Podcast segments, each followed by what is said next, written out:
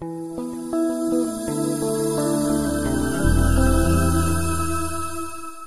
Queridos irmãos, muito bom dia. É uma benção estar com vocês novamente para estudarmos a palavra Senhor, a aula bíblica dominical nesse domingo. Na semana passada nós fizemos um passeio rápido pelo, pela carta de Paulo aos Efésios, indo do capítulo 1, do versículo 1 até o final do capítulo 6. E a minha proposta para nós hoje é que nós continuemos na carta de Efésios, mas Nesse caso, nós vamos estudar uma oração que o apóstolo Paulo faz nessa carta. Quando você está estudando as cartas, especialmente as cartas do apóstolo Paulo, elas têm uma estrutura muito específica. Kátia, eu pedi para o César apagar por causa da, da câmera aqui que eu estou usando, tá? Quando nós estamos, quando nós estamos estudando as cartas do apóstolo Paulo, é bem comum nós identificarmos uma estrutura no texto. E ela é da seguinte forma: a carta sempre começa com uma saudação, depois vem ou uma doxologia ou uma oração, e na sequência o apóstolo ele começa a trabalhar os problemas que estão motivando a escrita daquela carta e a argumentação do evangelho para solucionar esses problemas ou para expor o evangelho do Senhor Jesus.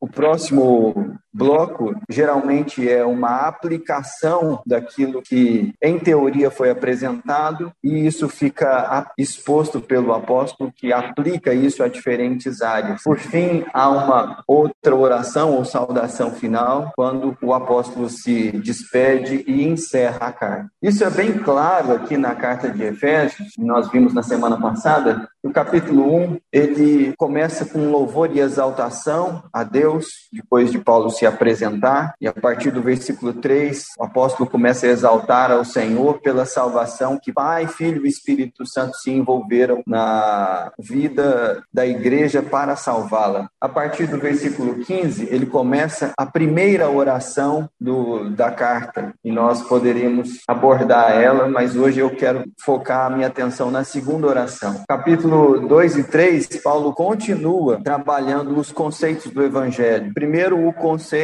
de apresentar o evangelho em si. Ele faz isso no capítulo 2 até o versículo 10. Mas de 11 até o 3, do versículo 11 do capítulo 2 até o capítulo 3, no final desse capítulo, o apóstolo Paulo está tratando de um problema que o motivou a escrever, que é o partidarismo, a polarização dentro da igreja entre judeus e gentios. E ele vai explicando como o evangelho de Jesus Cristo faz de nós um povo só. A partir do capítulo 4, o apóstolo Paulo começa a aplicar esta mensagem de maneira prática na vida da igreja. E essa aplicação, ela começa discorrendo sobre a unidade da igreja, que devemos nos relacionar com os irmãos, crendo e entendendo que somos um só corpo se estende na submissão às autoridades que Deus coloca no corpo de Cristo, mas avança para o capítulo 5, falando sobre o lar cristão, a relação de marido e mulher, pais e filhos, senhores e servos, né? no caso, patrões e funcionários, e se encerra com uma aplicação mais genérica, trabalhando a realidade de que todas essas lutas que nós enfrentamos são, na verdade, uma batalha espiritual da qual nós temos que estar preparados para vencer. E o apóstolo Paulo fala que a armadura de Deus tem que estar toda é, em nós, nós devemos nos revestir de toda a armadura de Deus. E ele diz também que o campo de batalha é a oração. Se não, veja você o versículo 18 do capítulo 6. Com toda oração e súplica, orando em todo tempo no Espírito, e para isto, vigiando com toda perseverança e súplica por todos os santos. E ele, inclusive, no versículo 19, olha, orem também por mim. Oração é o campo de batalha da vida espiritual. E curioso perceber que o apóstolo Paulo, lá em Romanos, no capítulo 8, ele diz que nós não sabemos orar como convém. Não sabemos orar. Não sabemos porque pedimos mal, como Tiago diz, para muitas vezes esbanjar a nossa soberba diante dos outros irmãos.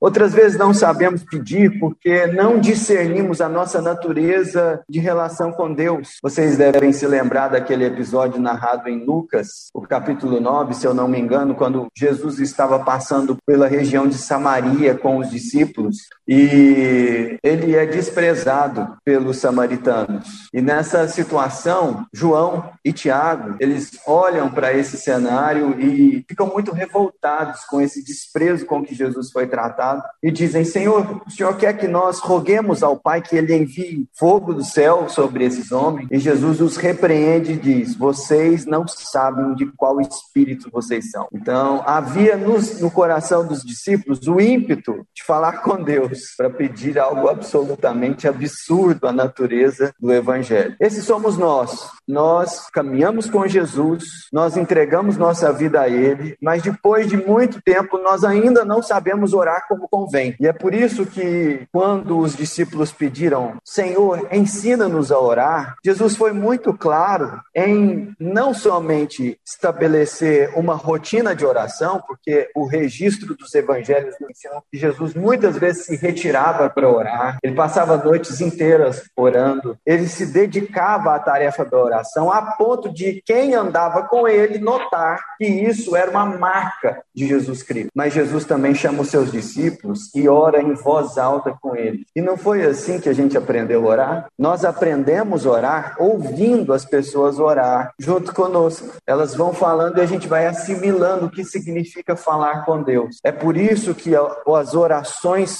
públicas, as orações do culto público, elas são muito importantes, porque elas ensinam o povo de Deus a orar. Foi assim que Jesus fez. É por isso que é tão importante os pais orarem com os filhos. Essa é uma das promessas do juramento do batismo, né? Orar com eles e por eles, para que eles sejam consagrados a Deus. Então Jesus estava ensinando os discípulos a orar quando orou a oração dominical, está registrada lá em Mateus capítulo 6, ou então quando a oração sacerdotal é feita, ou quando ele intercede pela ressurreição de Lázaro, ele fala: Olha, eu sei que o Senhor tem poder para todas as coisas, mas eu te peço para que eles saibam que isso é fruto da minha oração a ti, Pai. Então, Jesus propositalmente nos ensinou a orar, e os apóstolos também fizeram isso, porque os registros das orações dos apóstolos nas cartas são para nós um caminho também de aprendizado para a oração. E depois que a gente começa a reparar nisso, nós percebemos que o maior livro da Bíblia é um livro de oração, o livro de Salmos. É o registro das orações de Davi e de outros autores também, mas são orações que são úteis em absolutamente qualquer momento da vida. Se você está com o coração exultante e não sabe expressar em palavras a sua adoração ao Senhor, vá para os Salmos que você vai aprender a orar para louvar a Deus. Se você está angustiado, aflito por perseguição ou por qualquer outro tipo de tribulação, vá para os Salmos e você vai encontrar ali um caminho para suplicar ao Senhor. Se você está com o coração endurecido e sabe que precisa pedir perdão a Deus, mas não consegue fazer isso bem, os Salmos estão ali para nos direcionar a orações de confissão sincera. Mas a oração que eu gostaria de trabalhar com vocês hoje está em Efésios capítulo 3. A partir do versículo 14, na minha Bíblia, o subtítulo dessa passagem é Paulo ora novamente. Isso porque no final do capítulo 1 nós temos a primeira oração do apóstolo. E de todas as orações que Paulo faz na Bíblia, nas 13 cartas que ele escreveu, essa para mim é a mais maravilhosa. Assim, ela é sublime essa oração. E ela é tão excelente que eu procuro pedir a Deus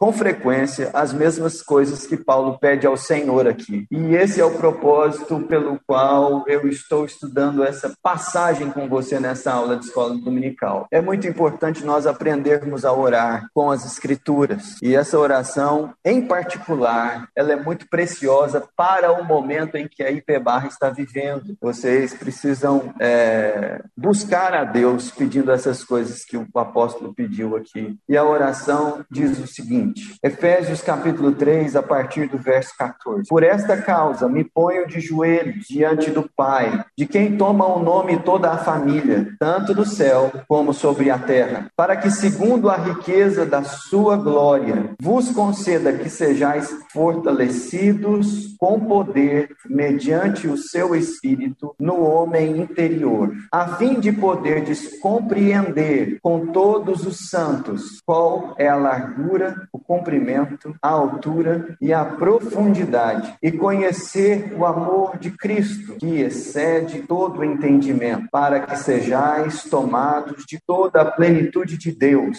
Ora, aquele que é poderoso para fazer infinitamente mais do que tudo quanto pedimos ou pensamos, conforme o seu poder que opera em nós, a ele seja a glória na igreja e em Cristo Jesus, por todas as gerações, para todos sempre. Amém. Essa é a palavra do Senhor. Vamos ter uma palavra de oração, hein? Jesus, louvado seja o teu santo e precioso nome. Nós te agradecemos porque o Senhor ouve as nossas orações e, embora elas sejam inadequadas, nós te agradecemos porque o Espírito Santo intercede por nós com gemidos inexprimíveis. E nós, auxiliados pelo Teu Espírito, gostaríamos, ó Deus, de entender melhor esse texto. E não somente isso, ó Deus, queremos aprender a orar com a Tua palavra e te pedimos que o Senhor nos impulsione a uma vida de oração mais intensa, mais profunda, mais alinhada com o Teu querer. Faz isso, Senhor, em nome de Jesus que nós te pedimos. Amém. Veja o texto que Paulo está explicitamente orando e colocando diante da igreja pelo que ele ora. O versículo diz: Por esta causa me ponho de joelhos diante do Pai. E é interessante saber que o apóstolo Paulo muitas vezes orava de joelhos. Eu tive um professor no seminário que dizia: Olha, Deus não precisa de liturgia nenhuma, ele não precisa de ritual nenhum, mas nós precisamos de um quarto secreto, de uma postura de quebrantamento, de um ambiente que propicia em nós falarmos com Deus. E Paulo se colocava humildemente de joelhos diante da presença de Deus, entendendo que era essa postura mais adequada, se colocar em humilhação diante do Senhor, em dependência diante dele. Não tem nada a ver acreditar que a forma que o nosso corpo está faz com que Deus ouça mais ou menos a nossa oração, mas quantas e quantas vezes a nossa postura fala algo totalmente diferente do que aquilo que os nossos lábios estão mencionando. E o apóstolo Paulo, ele queria estar por inteiro na presença do Senhor, corpo, alma, espírito. E ele se colocava de joelhos fazendo o seguinte uh, pedido, versículo 16, para que, segundo a riqueza da sua glória, vos conceda que sejais fortalecidos com poder, mediante o seu espírito no homem interior. Paulo pedia por poder, um poder que era fruto do Espírito Santo, que atuava no íntimo do coração do crente. Por que Paulo pedia isso? Meus irmãos, nós somos diariamente expostos a situações que nos enfraquecem diante do Senhor e diante da missão que nós recebemos dele. Nós somos enfraquecidos quando, durante um período extenso, Satanás nos tenta, especificamente com áreas das quais gasta muita energia lutar contra a tentação. E Satanás não tem pressa que nós caiamos, ele é perseverante. E muitas vezes nós caímos em pecado, não porque não saibamos que aquilo é um tropeço, mas porque estamos cansados de lutar contra a tentação. E essa realidade faz com que nós precisemos orar por poder do Espírito para que sejamos fortalecidos contra as tentações do inimigo. Mas não é só isso. O próprio exercício da missão é muito desgastante. Lembre-se, por exemplo, de Paulo na sua viagem missionária, quando ele, no capítulo 16, está pregando o evangelho na Ásia Menor e ele chega até a cidade de Filipos e ele está ali pregando o evangelho. E há uma batalha espiritual pela vida de uma menina endemoniada. E aquela realidade consome as energias do apóstolo Paulo, embora ele não tenha discernimento muito bem do que está se passando ali. Depois de alguns dias, ele expulsa o demônio daquela menina e o resultado dessa realidade é perseguição religiosa, porque aqueles que a escravizavam tinham muito lucro com as suas adivinhações e Paulo é preso juntamente com Silas. Ora, Paulo Paulo foi perseguido não porque estava desobedecendo a palavra de Deus, mas justamente porque a obedecia. E tantas e tantas vezes nós experimentamos perseguição porque somos fiéis à palavra. Isso, essa perseguição e as cadeias foram libertas e eles tiveram a oportunidade de sair, mas não saíram. E diante daquele cenário, o carcereiro toma de sua espada e vai atentar contra a própria vida. E Paulo dá um grito e fala assim: não faça nada. E diante da presença do carcereiro, ah, diante da presença do apóstolo Paulo e de Silas ali naquele lugar, o carcereiro fica abismado. Assim, como pessoas que têm a oportunidade de fugir desse lugar, após serem torturados, humilhados, ainda permanecem aqui? E a pergunta que ele faz é: como eu posso ser salvo? E é justamente nessa ocasião em que Deus ministra graça e misericórdia sobre aquele homem e ele e a sua casa creem no Evangelho. Há um batismo ali e a igreja vai prosperando. Irmãos, quando estamos fortalecidos em Deus, mesmo que o diabo atente contra nós, a única coisa que ele consegue fazer é perder um pouco mais, é ter que recuar um pouco mais. E é por isso que Paulo pede que nós sejamos fortalecidos com poder. Veja que Paulo ele não pede poder político, porque a questão política não é aquilo de mais importante na vida da igreja. Paulo não pede poder político, Paulo pede poder espiritual. Paulo não pede poder financeiro, porque questões financeiras são importantes, mas Paulo pede algo mais importante. Paulo pede poder espiritual que atua no homem interior. Você consegue perceber a dimensão disso? Nós precisamos muito desse poder para ser igreja. Afinal de contas, os irmãos, eles pecam contra Deus e isso nos ofende. Nós muitas vezes somos alvo de situações caluniosos, de ataques gratuitos, ou de pessoas que, seja com boa fé, ou seja com má fé, se levantam contra nós, às vezes até dentro da igreja. Eu não preciso falar para vocês quantos testemunhos o pastor Antônio poderia é, compartilhar sobre essa realidade. Mas essa não é uma realidade simplesmente uma fora pública. Cada um de nós, no exercício do ministério e na caminhada com Jesus, lida com situações que precisam de cura, precisam de perdão. E se o Senhor não nos fortalecer no homem interior, no íntimo do nosso coração, a tendência é que a raiz de amargura vá ganhando espaço na nossa alma. E isso faça com que a nossa caminhada seja não somente mais lenta, mas na direção errada. E é por isso que Paulo pede o poder do Espírito, que vem do Espírito Santo e que atua no homem interior. Mas essa não é a única coisa que Paulo pede. Se não veja você, eu estou em Efésios, capítulo 3, agora o versículo 17. E assim habite Cristo no vosso vosso coração pela fé, estando vós arraigados e alicerçados em amor, a fim de poderdes compreender com todos os santos qual é a largura e o comprimento e a altura e a profundidade e conhecer o amor de Cristo. Aqui o apóstolo Paulo está pedindo a Deus que Cristo habite em nós, de forma que o seu amor seja conhecido e compreendido por cada um de nós. Alguém poderia mais familiarizado com a Bíblia questionar, mas nós já não somos templo do Espírito quando cremos em Jesus? Paulo fala isso em 1 Coríntios, nós somos templo do Espírito, nosso corpo é templo do Espírito. História é essa de ele agora pedir que Jesus Cristo habite em nós? Aqui Paulo está usando de uma linguagem figurada que ele usa em outros lugares com outra figura, como andar no Espírito, em Gálatas, capítulo 5. E é essa dinâmica de vida em que há uma clara conexão entre nós e o Senhor, de forma que essa comunhão é tão forte, tão forte, que os traços da personalidade de estão sendo vistos em nós. E para que isso aconteça, a coisa mais importante é que nós tenhamos compreensão e entendimento de algo específico. É do amor de Jesus por nós. Perceba que o apóstolo Paulo, ele era um homem muito culto. Ele conhecia o Antigo Testamento como poucas pessoas na sua geração e na igreja. Ele sabia de teologia com uma precisão que até o apóstolo Pedro, na sua carta, falou assim: olha, Paulo escreve às vezes umas coisas difíceis de entender, que gente que tem o coração endurecido tenta distorcer, mas nós sabemos que ele é um homem do Senhor. Então, a profundidade com que Paulo conhecia de teologia era algo maravilhoso. Contudo, há uma realidade na caminhada cristã insubstituível, inseparável, que é essa compreensão subjetiva do amor de Deus por nós, manifesto em Jesus Cristo. E sentir-se amado, saber-se amado, faz toda a diferença. Faz toda a diferença na caminhada. E é isso que Paulo está pedindo, para que aquela igreja tenha uma certa compreensão e um entendimento do amor de Jesus, porque as dimensões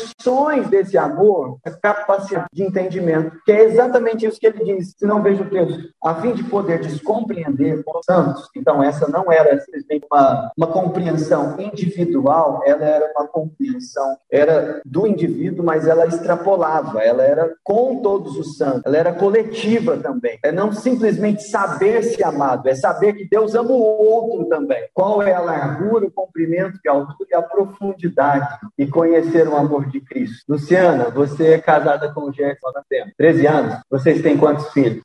Aham. Uhum. Crianças adotadas no ambiente. Deixa eu te falar, deixa eu fazer uma pergunta. Qual é a altura do seu amor pelo Gerson? Qual é a largura do seu amor por ele? Quão profundos são os seus sentimentos por ele? Dá para dimensionar em tamanho? Sim. Parece que Paulo está usando medidas aqui, coisas muito objetivas para se referir a algo que parece não dá para medir, não é? Dessa forma. Se você que é pecadora e nós estamos falando em um amor seu limitado em direção a alguém que é pecador, Gerson, não consegue expressar em dimensões objetivas o tamanho desse amor, você já parou para pensar na largura, na altura, no comprimento, na profundidade do amor de Deus por você, de Deus pela igreja? Isso é uma compreensão que excede as categorias do nosso raciocínio. É por isso que o apóstolo Paulo, no versículo 19, ele diz: esse amor, o amor de Cristo, excede todo entendimento. Há uma aparente contradição aqui, porque Paulo está pedindo compreensão e entendimento a respeito de algo que excede todo o nosso entendimento. Paulo está pedindo literalmente por um milagre, por algo que é maior do que nós, ser captado, capturado, compreendido por uma mente finita, limitada, como a nossa. E Paulo não pede isso com cinismo ou com desdém, ele pede com fé, porque ele sabe que isso é real, isso é possível. E por quê? Porque Deus se revela,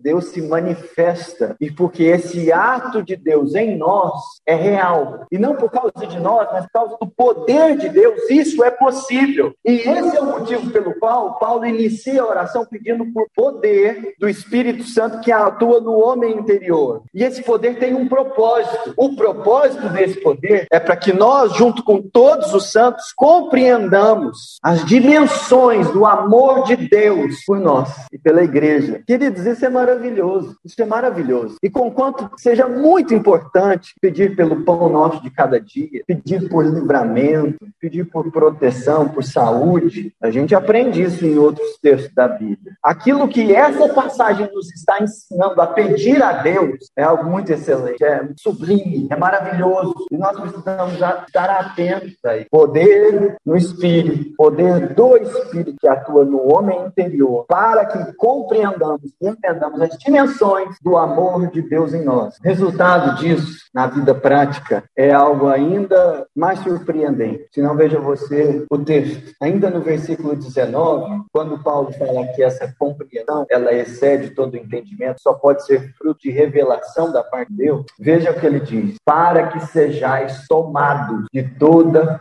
plenitude de Deus.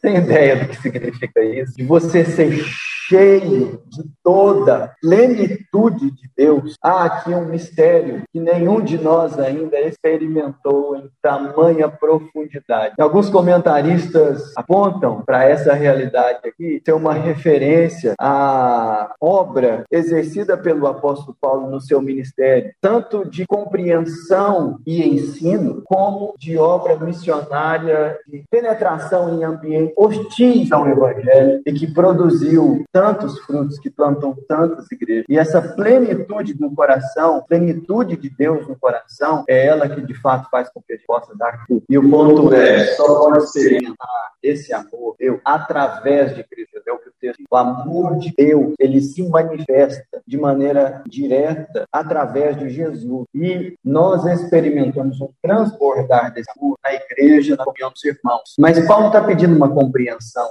desse amor que Deus derrama sobre nós, porque essa é uma dificuldade que nós enfrentamos de não crer que Deus nos ama tanto assim. Quando nós pecamos, nós acreditamos que Deus nos ama menos. Em outro aspecto, quando nós obedecemos, nós achamos que merecemos o amor dele, portanto que ele nos ama mais. Quando nós somos disciplinados em buscar a palavra em devoção, nas devocionais, em exercer a vida ministerial, servir aos irmãos da igreja, nós achamos que Deus nos ama mais, afinal nós estamos fazendo tudo certinho, né? E essa realidade de Deus nos amar, quem Ele é, é difícil de entrar na nossa cabeça. Demora muito tempo. Quando Jesus contou a parábola do filho ele estava justamente sinalizando a dificuldade dos filhos entenderem a natureza do amor do pai. Porque um acreditava que era amado porque fazia tudo certinho, portanto o pai deveria amá-lo mais. E o outro achava que não merecia o amor do pai e que não era amado, nem seria recebido, quando na realidade o pai trata com honra no seu retorno. Essa compreensão do amor do pai a nosso respeito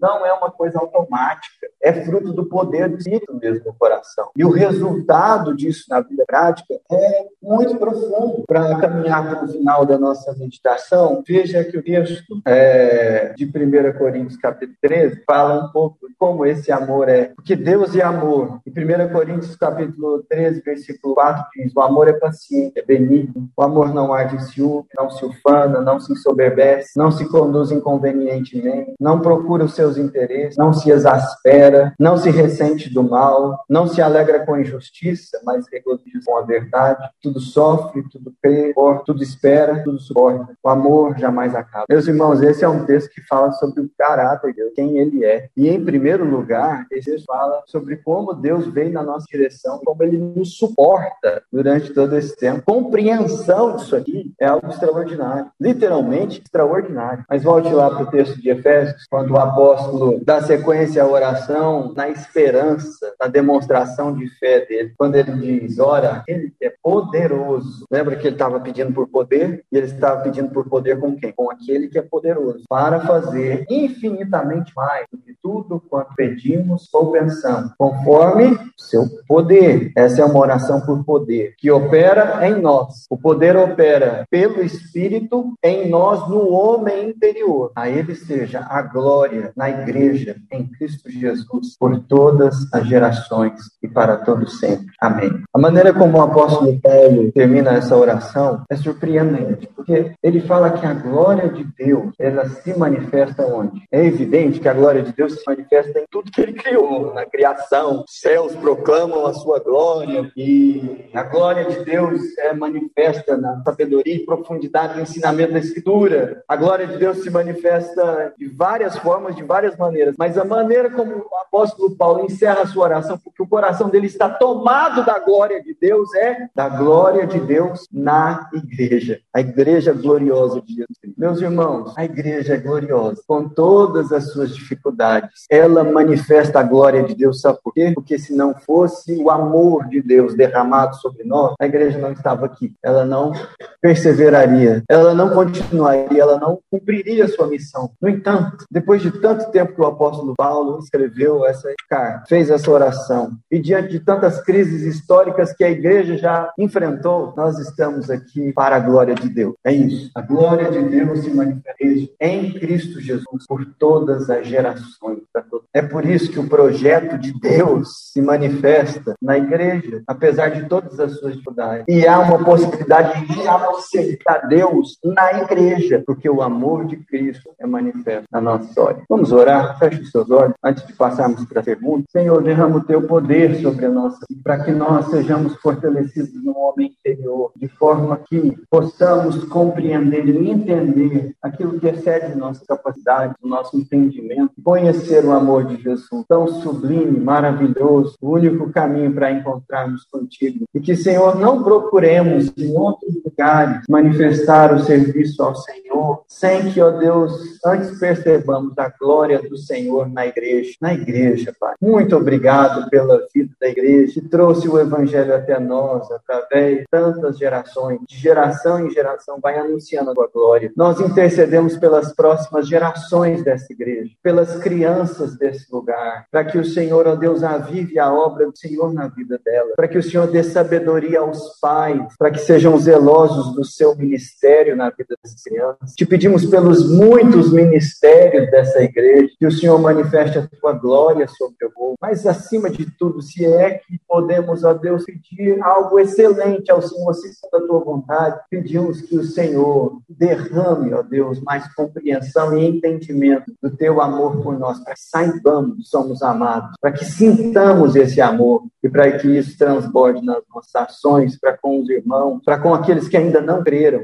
para contigo, ó Pai. Nós oramos no nome de Jesus. Amém. Queridos irmãos, ainda temos alguns minutos para observações, perguntas, alguma contribuição que você, como reverendo Clemente, gostaria de dar nesse nosso tempo de reflexão. Os irmãos que estão de longe têm a preferência de começar. Alguém que está nos acompanhando pela internet gostaria de fazer alguma observação, comentário, por gentileza. Agora A Kátia perguntou sobre essa ligação do nosso amor a Deus e o serviço na igreja. Eu vi há um tempo atrás, num congresso, uma expressão muito interessante falando Deus não tem um plano B. Como se a igreja fosse algo dispensável na nossa comunhão com Deus e as pessoas procurassem servir ao Senhor sem servir a Deus na igreja. E eu sei que existem é, muitas compreensões enganosas sobre a relação do reino de Deus e a igreja que precisam ser calibradas. E a teologia nos ajuda bastante com isso. Por exemplo, a compreensão da teologia católica sobre o reino de Deus e a igreja e o serviço ao Senhor e ao Santo não é aquilo que eu entendo ser o que as escrituras ensinam. o romanismo está muito ligado a uma compreensão institucional do que é a igreja. Quando a igreja é apresentada nas escrituras, ela é essa compreensão de todos os santos, do passado, do presente e do futuro, foram alcançados pelo amor de Jesus, como esse texto está dizendo. Contudo, dito isso, lá em 1 João, no texto que nós estamos usando e vamos usar um pouco mais à frente aqui no nosso culto presencial, na sequência, diz se você não ama o seu irmão, a quem você vê, está do seu lado, na sua frente, como é que você vai amar a Deus, que é Espírito? Então há uma ligação, uma conexão direta entre amar a Deus e amar os irmãos. Agora, não dá para você falar que você ama a igreja de Jesus sem amar uma comunidade local, uma igreja. Gente que você conhece, que conhece você, que você se gasta para servi-lo e de quem você desfruta diretamente dos dons que Deus derramou sobre os outros. Entendeu? Isso é ser igreja. Então, não dá para acreditar que dá para servir a Deus sem essa conexão direta com os irmãos. E com todo respeito, porque os irmãos vivem num contexto metropolitano, onde há muitas possibilidades de serviço a Deus em várias, vários trabalhos, inclusive da igreja. Por exemplo, é, orfanatos e casas de recuperação, ou até mesmo em instituições que não estão ligadas à igreja, em ONGs e por aí vai. Agora, o que me assusta é que nós vivemos num tempo em que os crentes estão dispostos a servir a Deus em tudo quanto é lugar, menos na igreja. O sujeito, ele, ele se desdobra para fazer algo em ONG, orfanato, em, em várias frentes de trabalho. E, novamente, eu estou falando que isso não deveria ser feito. Entretanto, há uma indisposição de servir a Deus na igreja. E isso é um problema. É um problema de compreensão do amor de Deus, de onde ele direciona esse amor e onde esse amor se manifesta de maneira mais completa. Nesse sentido, é, Kátia, a minha resposta para essa sua pergunta é que servir a Deus na igreja é algo que precisa ser renovado na nossa, na nossa geração, no nosso contexto cultural, na nossa dinâmica de caminhada espiritual, porque nós recebemos muitos estímulos para servir a Deus em, de várias formas, em muitos lugares, mas nossa espiritualidade ainda é muito pobre no que se refere a servir a Deus na igreja, e é justamente por isso que um reflexo natural dessa realidade é manifesto na dinâmica de que geralmente você vai numa igreja e 20% das pessoas fazem 100% do trabalho, geralmente, assim. E olha que eu estou sendo muito generoso em falar 20%, tá? Exato. Mas olha, que existem questões administrativas que às vezes dificultam, porque não há espaço para chegar e servir, mas dificilmente isso é o que realmente dificulta. A nossa indisposição de servir, ela já é, de fato, um empecilho para que as coisas avancem. E eu não falo isso, irmãos, como essa fosse uma realidade da Igreja da Barra exclusiva. Isso é uma realidade que você tem no Rio, fora do Rio, que é uma coisa que é quase que o espírito da nossa época. Nós gostamos de ser servidos, né? Nós somos clientes, inclusive no ambiente Então, essa compreensão do amor de Deus se relaciona com isso. Que Deus derrama o seu amor na igreja. Isso é uma benção. É uma benção. Mais alguma pergunta da turma daqui? Dorcas, querida, pode participar. Muito boa a sua pergunta. O que a Dorcas está destacando aqui, irmão, só colocar, talvez vocês não tenham ouvido, é a importância da igreja local quando a gente está pensando sobre a igreja de Cristo. Porque a expressão da igreja local é o que nós temos de mais contato com a igreja de Cristo. Então, naturalmente, é isso. Vou dar um exemplo para a senhora de como isso que a senhora está dizendo é importante. Faz sentido eu ser uma pessoa que fala sobre um casamento sadio, que defende o casamento nas redes sociais, que, que lida com o casamento é, de maneira muito preciosa na maneira como eu falo, na, na forma como eu me posiciono sobre esse assunto e tratar minha esposa com desprezo. E lá prego no encontro de casais, mas a minha esposa me trata com desprezo. Não faz sentido algum. Isso é absolutamente incoerente, incompreensível. Mas quando nós estamos falando de igreja, parece que é mais aceitável. Não é assim, gente. Não é assim que funciona. Então, essa observação que a irmã fez, ela é muito pertinente. Obrigado, Dó. Irmãos, o nosso tempo, ele já chegou ao fim. E eu estou à disposição de vocês para nós continuarmos esse papo é, em outra ocasião, mas isso vai precisar do, de vocês entrarem em contato comigo pelas redes sociais ou pelo telefone. Eu queria deixar aqui com vocês, uh, eu tenho Instagram, Lucas Batista Tino, você procura pelo meu nome lá e você vai me encontrar. E o meu telefone, é, eu vou colocar no chat tá? da sala, é 62, DDD lá de Anápolis, 99688-6467. Se vocês quiserem bater um papo comigo, eu estou à disposição de vocês. Tá? Muito obrigado pelo tempo, pela atenção de vocês. Daqui a pouquinho o nosso culto começa ali na tenda.